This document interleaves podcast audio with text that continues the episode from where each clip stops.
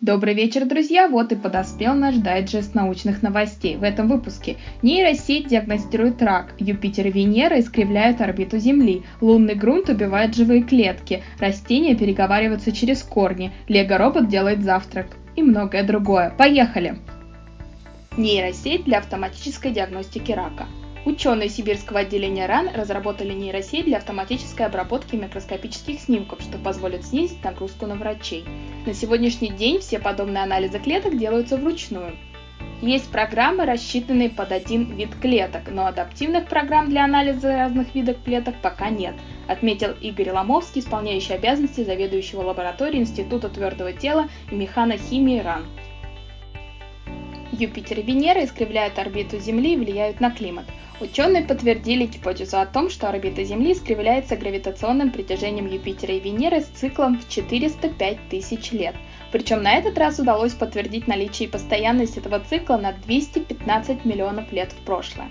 Есть и другие, более короткие орбитальные циклы, но когда вы работаете с отдаленным прошлым, очень сложно определить, с каким именно из них вы имеете дело в конкретный момент, потому что они постоянно меняются говорит Деннис Кент из Радгерского университета в США. Красота этого цикла в том, что он выделяется, он не меняется, все остальные проходят через него. Теперь ученые смогут более точно соотнести этот цикл с изменениями в климате Земли, эволюцией живых форм и природных условий. Космос.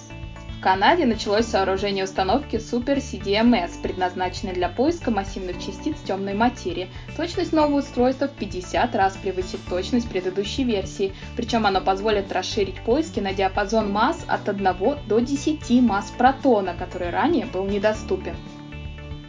Лунный грунт опасен для млекопитающих так как он обладает реакционной способностью сильно влиять на живые клетки, окисляя их. К такому выводу пришли ученые НАСА, смешав искусственно выведенный лунный грунт с клетками мышей и людей.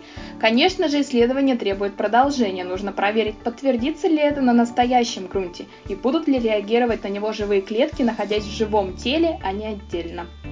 Медицина. Ученые Швеции создали искусственную сетчатку из органических чернил и золота, которая может однажды помочь восстановить зрение многим людям с заболеваниями, при которых фоторецепторы перестают работать.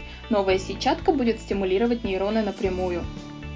Прототип МРТ-перчатки позволяет проводить томографию в движении. Благодаря устройству ученые смогут исследовать взаимодействие мягких тканей кисти во время движения, что в перспективе поможет в диагностике и исследовании хронических болезней кисти.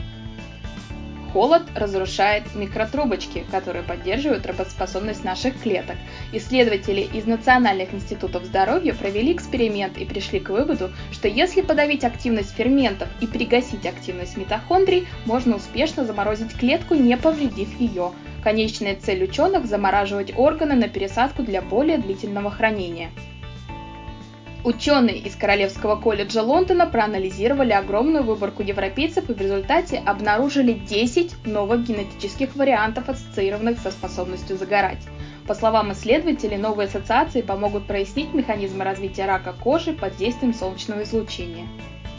Биология.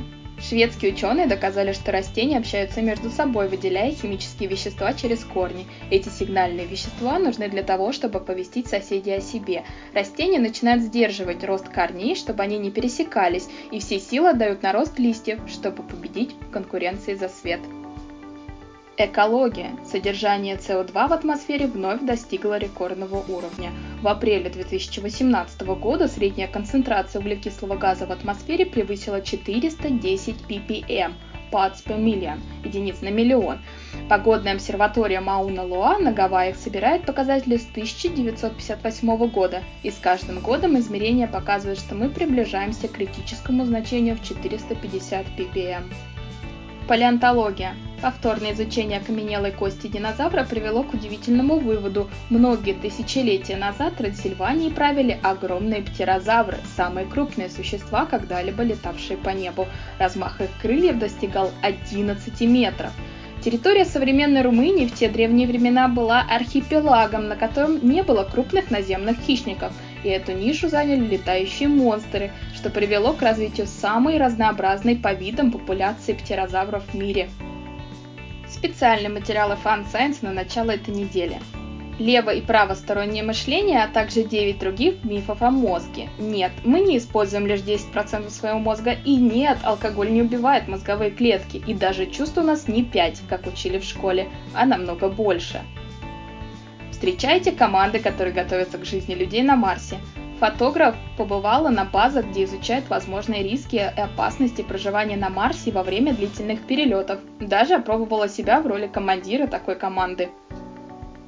Лего-робот, который делает завтрак. Команда YouTube-канала The Brick Wall собрала робота, который жарит яичницу и бекон, добавляя соль и специи. Это не первая вирусная видеокоманда, они уже прославились лего-копией Румба, робота-пылесоса, и роботом, который собирает рулоны сена. Смотрите видео. На этом все. До встречи в следующем дайджесте.